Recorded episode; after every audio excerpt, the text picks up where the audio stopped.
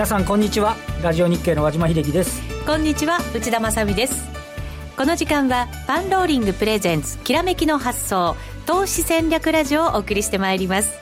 この番組はユーストリームでもお楽しみいただけます。ユーストリームは番組ホームページからご覧ください。さあそれでは早速今日のゲスト、はい、お二方ご紹介しましょう。まずは遠蔵さんこと田代岳さん。よろしくお願いします。お願いしますビーコミさんこと坂本慎太郎さんです。よろしくお願いします。よろしくお願いいたしますまあ、決算一巡してきて、はい、今マーケットって結構個別中心なんですか、ね、私も3週間ぶりなんですけど先週先々週と決算が ピークでどうしても会見出なきゃいけないんでね申し訳ないです、すいませんでした。ゲストの石原潤さんが嘆いてましたよ、はい、また和島さんいないの。って言って。週末ちょっとあのもう次は絶対出ますって 約束したんですね。はい、はい。さあ今日のゲスト遠蔵さんとそしてビーコミさんでございますが今日もでも為替もちょっと動いたりしながらですけどやっぱり海外ね休みだったから、うん、あの商いは少ないですよね。昨日は全然動かなかったですよねニューヨークはね、だからなかなかまあ今晩のやっぱりニューヨークの動き見てっていう感じに、ね、なるのかもしれませんが。昨日が売買代金最低で今年今日も最低更新ですもんね。はい。ね東証一部はね。この後のコーナーでじっくり分析いただきましょう、はいね、お願いします。さあそれではまずはパンローリングから投資戦略フェアのお知らせです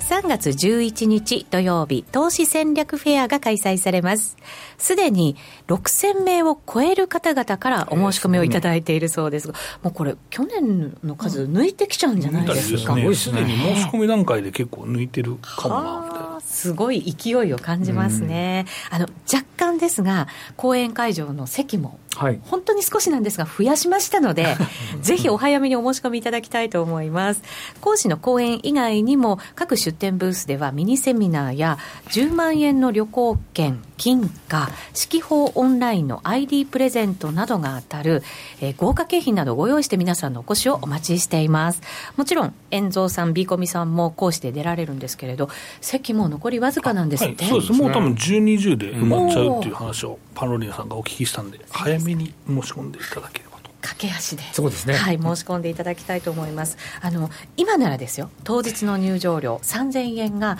事前登録していただくことでなんと無料になりますので通販のようになってます。ぜひお早めにお申し込みいただきたいと思います。またこの投資戦略フェアとですねラジオ日経の春の IR 祭りが同時開催されます。小島さんはそちらの IR 祭りの方に、ね、はい、はい、出させていただきますのでこちらもぜひ、えー、お申し込みいただければと思います。はいラジオ日経トップページのセミナー欄からお申し込みください。投資戦略フェアの開催後には、日本を代表する億を稼ぐ投資家が集まる投資家交流会も開催されます。こちらもね、満員になるでしょうね。そうですね。あの、会場が近いっていう話を思いましたんですけど、会場が近いのが一番ですね。はい。はい、皆さん盛り上がって、そのまま道を一緒に歩き、はい、えー、そのまま 開催されると、はい、いうことです。はい。ぜひぜひこちらにもご参加いただきたいと思います。お早めにお申し込みください。この番組は投資専門出版社として投資戦略フェアを主催するパンローリングの提供でお送りします。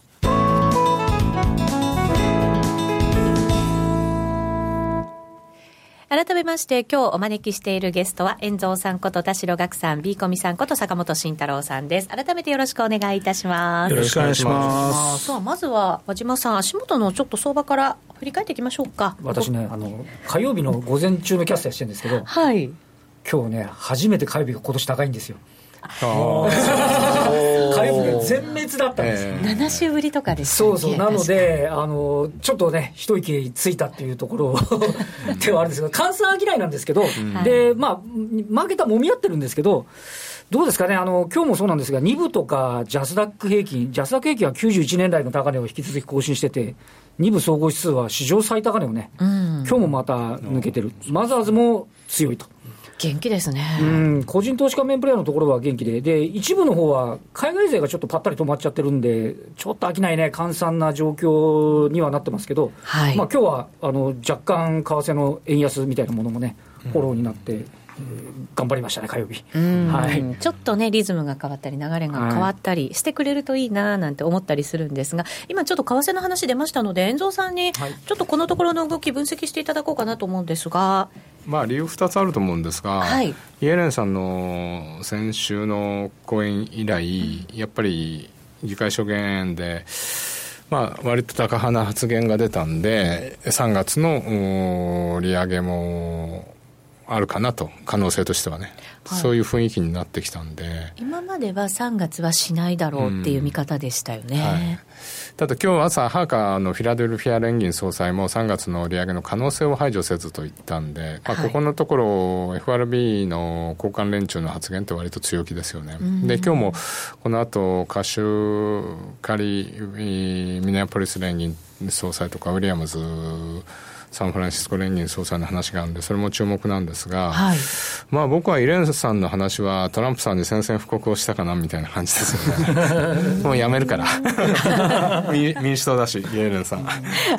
そうか、そういうね、意味合いもね、あるのかもしれませんけどね。あの、やっぱりこの完全失業、あの、完全雇用の状況で財政出動はいらないみたいなことを言ってんで、あの、まあ、利上げ躊躇しないみたいなことを言ったんで、うん、まあ、そこから雰囲気ちょっと変わりましたよね、だからドルの下落っていうのが、ちょっとサポートされて、まあ、それでバンバン上がるってわけじゃないんですけど、はい、こうなんか底なしにこう110円割れちゃいそうみたいな雰囲気はなくなっちゃったんで、あれで。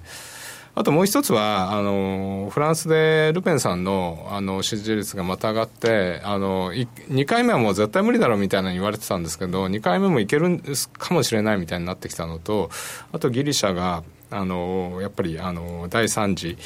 支援金をもらうに審査がいるんでそれもっと頑張れたらまたネジ巻かれそうっていうか決まってないんでまあそこら辺がユーロ安みたいな材料があって、まあ、その2つでドルが高くなってるかなみたいな感じですよね、うん、ドルの本当のこう強気の内容と、ヨーロッパの弱い内容が相まって、ドルがやっぱり強くそうですね、まあ、先週末はそれで円高になっちゃったっていうか、あの、ね、リスクオフの円高になっちゃって、ユーロ円とか落ちちゃったんですけど、はい、113円割れがサポートされたんで、まあ、ちょっとドルドル高の方向になったっていう感じですよね、うん。うん、なかなかやっぱりこう走らない感じがありましたよね。そうですね。ちょっと今回はなんかすぐに110円何度も何度も112円割れのところを攻めたんですけど、なんかちょっと安心感も出てきたかな。と、まあ、そうなってくると危ないんだけど。逆に危ないんですか、うん、えー、そうするとじゃあなんかその辺をこう下値のめどにしてみんなこうトレードとか攻めていく感じの動きになってくるんですか？ねそうするとね、まあ、ちょっと112、115ってレンジになっちゃって、まあ、前回114、115はオプションいっぱいあったんで、うん、それの売りに抑えられたんですけど、まあ、112あたりもまあ、あの実需の買いであるとか一部にはまあヘッジ外しとかなんかの買いがあの機関投資家の買いがあるんじゃないかみたいなことは言われてますよね。はい、うん、先週先々週から始まった遠蔵さんのドル円レンジ予想のコーナーがありましてですね。そうするとずばりその水準112円から115円が今週のレンジ予想と。まあ、今週はそうですね、はい、来週、トランプさんのあれがあるんで、あのなんだっけ、予算、今日あの28日のね、だからまあそこまでは動けないんじゃないかなと思うんですけどね。やっぱりそのこういろいろ一般教書であるとか予算教書であるとか、そういうものが出てくると、まあ、これからやっていく政策の一応なんか方向性みたいなものはその中に盛り込まれてきますから、そうするとなんとなく動きって変わってくる可能性はあるのかもしれないですね。大注目でしょう、そこは。株もは減税の話がね、出てくるかもしれないんで、もうそこまで待ってるだけなんじゃないかっていうそ でそこで僕は毎回言うんですけど、今年の高値ついた説が出るんですけど、でそこでまあどうなるかっていう話ですね。だからまあ当然、ね、10%台にはまあすぐにはならないと思うんですけど、もしそんなのが出たらですね、僕はもうすいませんでしたっていうしかないんで。それもちょっと楽しみにしつつ、はいはい、今後見ていきたいと思いますが、はい、えーと、その為替ですが、現在、ドル円に関しては113円、ミドルぐらいですね、47銭から48銭あたりで推移しているということになります、ちょうどレンジ予想の中間、ちょっと下ぐらいかな。うんはい、うん、ということですね。えー、さて先ほどもちょっとなんかまあ個別になってきたねなんていう話もありましたので、はい、そんな話もこう株に転じて、ね、はい聞いていきたいと思いますが、前回からなんですけどこれも。はい。前回、はい、ビーコミさんが実際に、うん、あのトレードしてくださってい。る、トレードしているっていう、はい、トレード候補の、ね、はい、銘柄リストをズバンと出していただいて、はい、結構衝撃的な、あそうですか。そう。結構地味地味だったねっていう話をしたんですよ。そうそうなんですよ。地味なんですよ。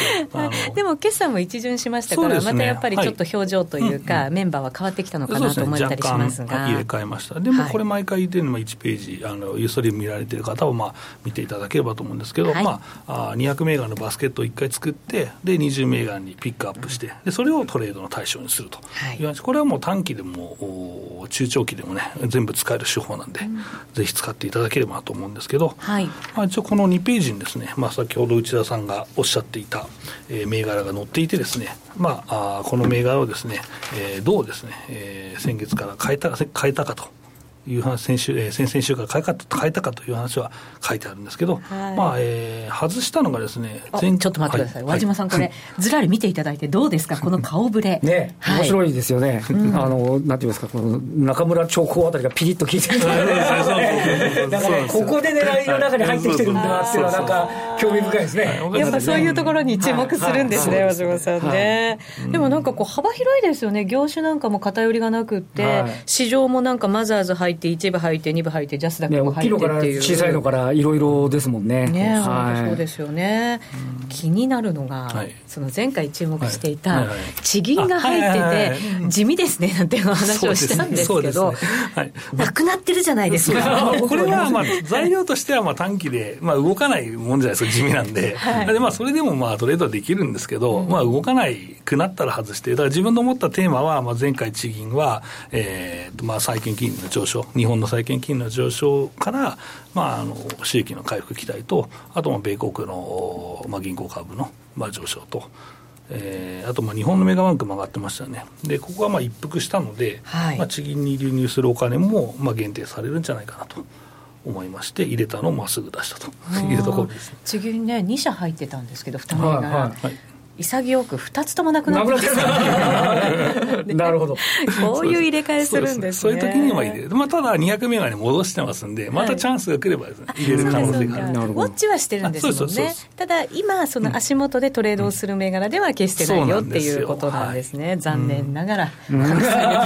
なるほど。いうことになったんですね。その他に抜けちゃったのもあるんですか？まあ、あの、優待が廃止になったサマーカンパニーとかですね。まあ、これは優待期待。まあ、リスクはまあ優待廃止ということで見てたんですけど、はい。まあ、廃止されちゃったのでですね外しました。やっぱりそのマイナス要因ということですね、そうですね、はい、もう動く要因がなくなってしまったというのがありますので、はい、トレードちょっとしづらくなるぞっていう感じですよね。はい。入れ替えがあるわけですか？ら、はい、3銘柄だから出て、入ったものももちろんあるんですよね。はい。はい。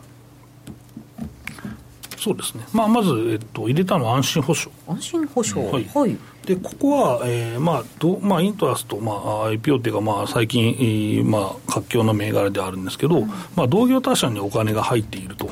いうのが非常に、うん、まあ、ポイントでして、はい、よくあのまあ、グループ銘柄というか、えー、同業他社がが上がれば上がるとかいうイメージでこう波及していくみたいな感じですか、ねうんうん、そうですね、よくも個人投資家の方、注目されてるんですけど、やっぱり、えーまあ、注目度はその業界に来てると思うんですよ、まあ、これ、家賃保証のまあ業界なんですけど、はい、でまあ、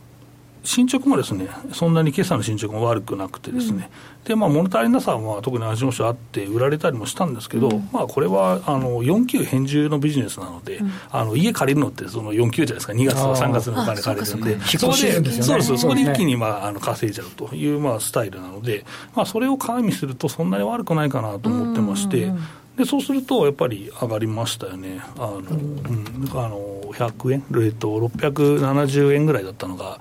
800円近くまで、はい、上がってますので結構駆け上がってくれたわけですね、はい、結構短期にインパクトがあったなというのがイメージですね、はい、でまあ、一時期、その1000円超える場面もあったんですけど、ちょっとお休みしてたので、でこのお休みの期間もまあちょうどいいなと、うん、まあ、短期の人は降りて、上値もまあ若干軽くなったかなと思って見てまして。結構横ばってた時期長かったんですね。そうですね。で、そこで同業にお金が入ったら、うん、来るだろうなと、はい、いうのがね。ありまして。うん。これどうなんでしょうね、上値のベノはその高値が1000円台っていうのがありますけど、はい、その辺ぐらいまでを考えて、今、トレードされてるんですか、そうですね、まあ、これは結構回転させて、売ったり買ったりして、ボラティリティが重いのが出てるので、はい、あのこれは高いとこ外して安いとこをおしめ買いするという形ですかね、根っこの玉をちょっと残す。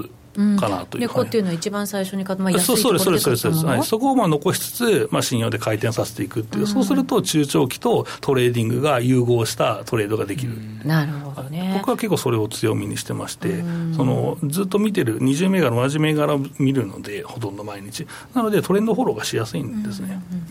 そのお宝ポジションをね、しっかり根っこのものを残しておくことで、またさらに安心して、そうですね、保証が、はい、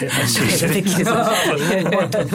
とになるわけですね。はい、ちょっと照れつつ言っちゃいますいけませんね。はい、そして同じくインしてきたのが、パンチ工業、証券コードが6165ですか。はい。そうです。パンチ工業は、まあまあ、割安なんですね、まあ、PR が低くてですね、はあ、まあ、そこそこ成長している株なので、まあ、いいなと思って見てまして、で決算も通過してですね、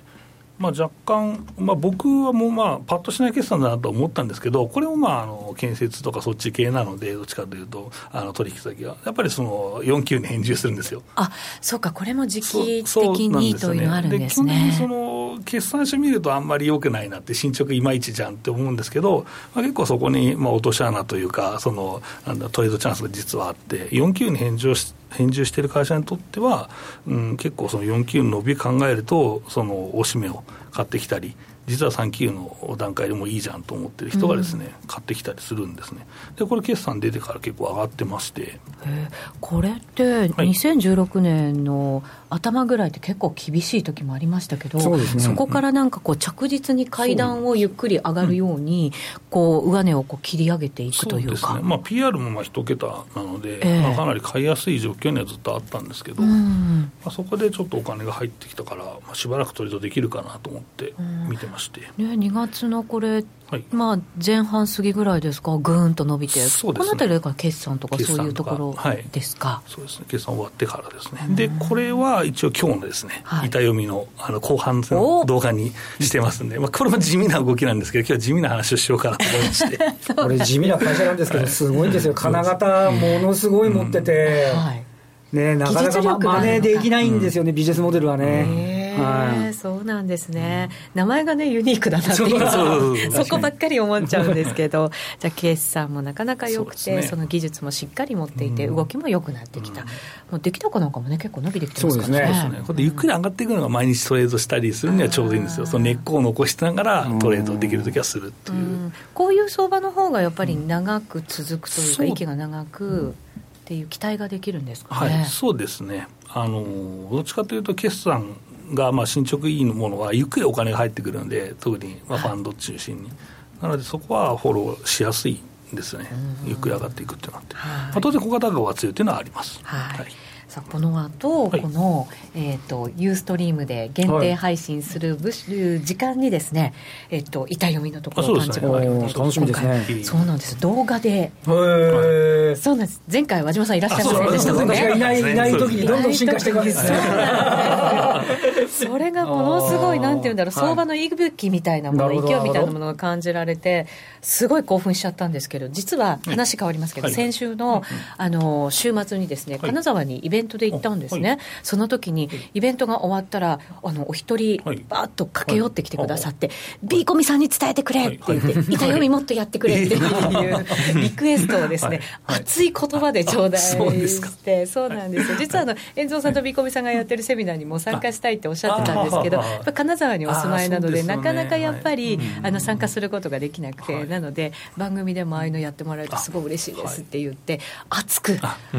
い、メッセージを預かってきましたので今ここで、はい、お伝えしておきます忘れないうちに。ありがとうございます。はい、じゃあそのパンチ工業の板読みですが、はい、えー、ユーストリームの限定配信のところで、はい、ぜひ皆さんも引き続きご覧になっていただきたいと思います。はい、さあそして、えーと、と9086の日立物流もインスタと。そうですね。はい。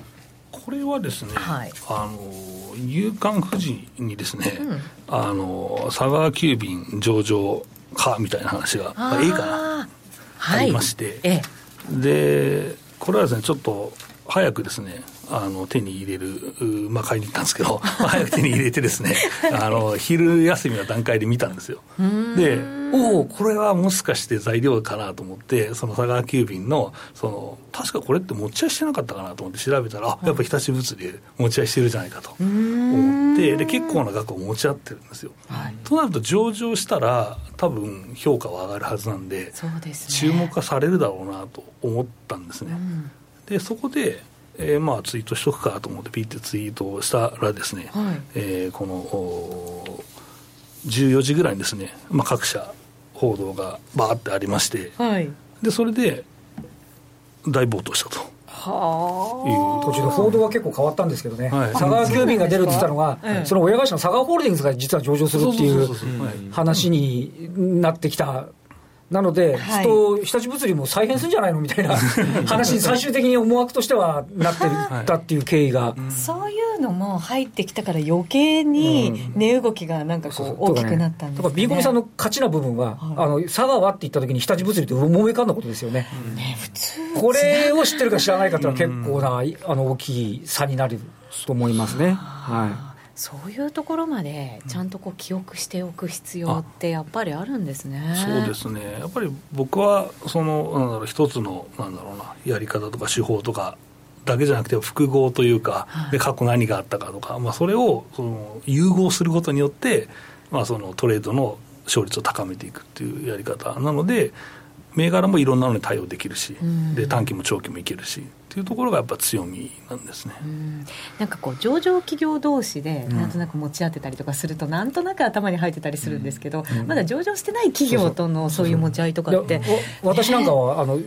ワンタイミング遅れてるんですよ。だから自分で投資してるわけじゃないですけど、なんで人物上がってんだ？佐川だって逆なんですよ。だからそれがやっぱりそこにいた時にもう理解されてるわけですよね。まず私はなんか勇敢を買いに行ったところになんかね勝負ついたっていうか まずその努力から始まってるわけですからね、そうかそうか、そういうところ、でも本当になんかこう、佐川か、今なの？みたいな 感じもねありますね。ありますよね。そうかそういうのもちゃんとこう関係みたいなものをしっかり頭に入れつつ、そうしておくとやっぱり安いところで仕込めるチャンスなんですね。だだけど以前から言ってます 0. 点何秒でいくじゃないですか。それがやっぱりいけるかどうかっていうのはそこの反射神経ですよね。記憶力、はい、頭の体操ですかね。ビーコミさんは実際にツイートした、うん、あの文章まで今日は資料にしっかり時間がいいでしょ？これ時間がこれ。13時13分になってますからね本当だ、はい、証拠としてね、はい、はっきり。2月20日。ツイッターあれですか？後から変えれないですからね。もう消すしかないんで、そうですね、フェイスブックとかだと変えない。編集できますからね。はい。本当だ。13時13分にツイートをして、株価がこう急上昇したのが14時から、うん、そうですね。はあこういう時ってよっしゃみたいなこう。値動きって見て思ってるわけですか、うん、値動きというかねやっぱねあの方向が当たった時が一番嬉しいんですよ、うん、もうこれもずっと昔からそうなんですけど いくら儲かったかとかよりは自分が思ったシナリオがスパッとこう来るとですね。読み通りって、ね、そうそうそうそう和島さんとかもそうでしょ、ね、結局この会社の決算多分こういう方向に行くんだろうなとやっぱり来たなとかやっぱり下方修正したなとか、はい、ね、当たると結構ねこの衝突長くしてるとね結構嬉しいんですよこういうこう一気に暴騰した時っていうのは、うん、ビーコミさんは一回どっかでこう利確したりとかしながらやっぱりするんですかそのままそのまましばらくこれ長期でもいいだ、うん、でこれはねすごくね安いんですよ。あの安いという言い方はその PR が低かったり割安株なんですよやっぱり。でもっと評価されてもいいだろうっていうところがどうしてもあってですね。で買う時ももうこれは非常にあの放置しても大丈夫だっていうぐらいやっぱりあの安いので、はい、まあ、これ仮に滑っても、まあ、なんとかなんだろうっていうところやっぱりありますよね、うん、そうするとやっぱりあの、はい、20銘柄のリストってこう出していただいてるんですけど、その中でこう自分の中では、じゃあこれはもう割高の水準にあるから本当にやるとしたら短期でやろうみたいなものもしっかりこう描けていて、この銘柄は割安だからもし動いたとしたら長期で持とうみたいなのは、こうちゃんとこう分析はできてるわけですよね。そうですそうですね。タイミングも当然前日に予習して、まあ、日立物流は当然こういうことがあったんで、当日に入れ替えたんですけど、はい、うんそうですまあ、しばらくフォローしたいなと思って、うん、まあ、つまんない、もともとつまんない動きの会社なんですけど、まあ、あのフォローはね、まあ、していきたいなと思ってますけどね。はい、ななるほど。そうするとじゃあまだまだちょっと楽しみな、うん、ね。ことあるごとの話題にはなりそうかなと。ひそかな。上場来の高値ですからね、これね、株価ね、すごいですよね、地味ながら。ね、つまらないって言われちゃいましたけど、そんな決して決してみたいな感じになってるわけですね。じゃあ、中長期もこう含めて見ていく、チェックしていくという銘柄になるわけですね。はいその他なんか個別で、今週とかってこう注目しているところってあったりするんですか？そうですね、えー、まあ今日上がっちゃいましたけど、BR ホールディングス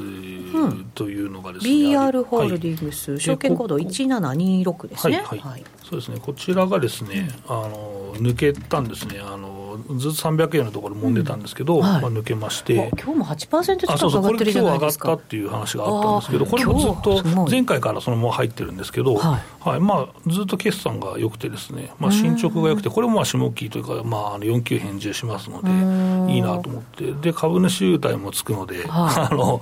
パラパラ買っていこうかなと思ってたんですけど今日上がってしまいまして、まあ、ちょっと根っこの部分だけはあるんですけどね、はい、やっぱりこういういい業績のものってこうなかなかこう下がる時って下げないで、強い時は本当にぐっと。業績、間違いなくいいですよね、あのプあのプレキャストの協力の会社なんで、受注とかがね、やっぱり国内のインフラ投資なんかで結構順調だったりしますもんね。そうなんですよ、はい。まあ、業績発表もね、一巡してきましたので、はい、本当にいい銘柄をじっくり結構トレンド出てるんですよね、いい決算の銘柄ね、そうですはい、そういうチャンスが来たというふうにも言えそうですよね。えー、さて、ここでパンローリングからお知らせです。チャートだけに頼らない本格的な中長期投資と題しまして、2月25日土曜日にセミナーが開催されます。内容がですね、4つの柱がありまして、東証 IR フェスタの見どころ、プロのヒアリング手法、そして儲けるための指揮法の読み方、中長期向けの IPO 投資法、そして予習復習の手引き、中長期バージョン。ということです。えっ、ー、とビーコミさん、遠蔵さんもこれ企画されて、講師として出演されるそうですね、僕は最後の予習復習の手引きに。テーマで分かれてるんですね、講師もね。はい、コマずつ一応受けれます。はい、そうすると、遠蔵さんがどこだろう？遠蔵さんはですね、監修。監修。受付。一番でも偉い人っていう感じがしますけど、えっと、その他講師に小泉博さんが加わってくれるということですが、改めて。はい、あの、中長期の、まあ、ファンドマネージャーとかね、歴が長くて、はい、非常に知識が深い人で。まあ、一緒にやりたいなと、うん、まあ、僕10年来のお付き合いなんですけど、はい、お誘いしてですね中長期をやろうかなと、うんはい、個別の話なんかも結構出る感じですか？そうですね。はい、特にこの一番最初の IR フェアを前日に回ってきて、感想みたいなのも、まあ、話す形になってますので、まあ、この辺も面白いかなと思うんですよ、うん、あの会場すぐ近くのところで、ね、えーと、24、25日に東証の IR フェスタ2017が開催されているということですから、はい、まずはこっちに立ち寄ってもらって、そ,、して IR フェスタ行っていただいてもよし、はい、また企業の方を見てきて、こちらに参加していただいてもよしと。いるね。休憩しに来て、はい、休憩しに来てください。はい。はい。濃い内容ですからね。はい、はい。ぜひ皆さんにも足を運んでいただきたいなと思います。噂によると、ビーコミさんが参考に挙げた銘柄っていうのが、その後、うんあの上昇していく傾向にあるということなので、ね、まああの参考に、まあ、ラジオのやつもそうで、はい、結構ね中村長子さっきありましたけどね来てましたしね、はい、こちらのセミナーも残りわずかとなっていますので、えー、ぜひお早めにご応募ください。詳細は番組ホームページからご確認くださいさてそろそろお別れのお時間となりました。この後のユーストリーム限定配信で板読み、はい、はい、また動画で配信させていただきますのでそちらもぜひご覧いただきたいと思います。それではラジオの前の皆さんとはお別れとなります。それでは皆さんまた来週です。この番組は投資専門出版社として投資戦略フェアを主催するパンローリングの提供でお送りしました。